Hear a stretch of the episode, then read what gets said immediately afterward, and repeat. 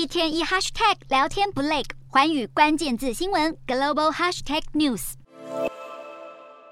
每年十月十六日世界粮食日，是各国响应珍惜食物、不浪费粮食的日子，目标是要终结饥饿。然而，今年却因为气候变迁、乌俄战争等问题，使得全球粮食危机加剧，食物短缺和价格飙涨的同时，部分贫穷国家营养不良的人口也随之提升。对于许多粮食进口国来说，近期美元大幅升值，加上利率上升，银行减缓放贷，使得进口商支付粮食款项的能力降低，加重全球粮食体系的压力。更不妙的是，俄罗斯作为全球粮食输出大国，近期却放话要撤回和乌克兰达成的粮食出口协议，而且莫斯科当局已经向联合国秘书长提交了一份申诉清单。这个举动再度引发黑海粮食出口受阻的疑虑。然而，乌克兰基础设施部长近期与土耳其国防部长会面时，却强调和俄国的协议仍会进行。在联合国和土耳其的斡旋下，乌克兰与俄国在七月达成协议，开放从黑海出口粮食。至今，一共有三百多艘货船成功运出超过七百万公吨的谷物。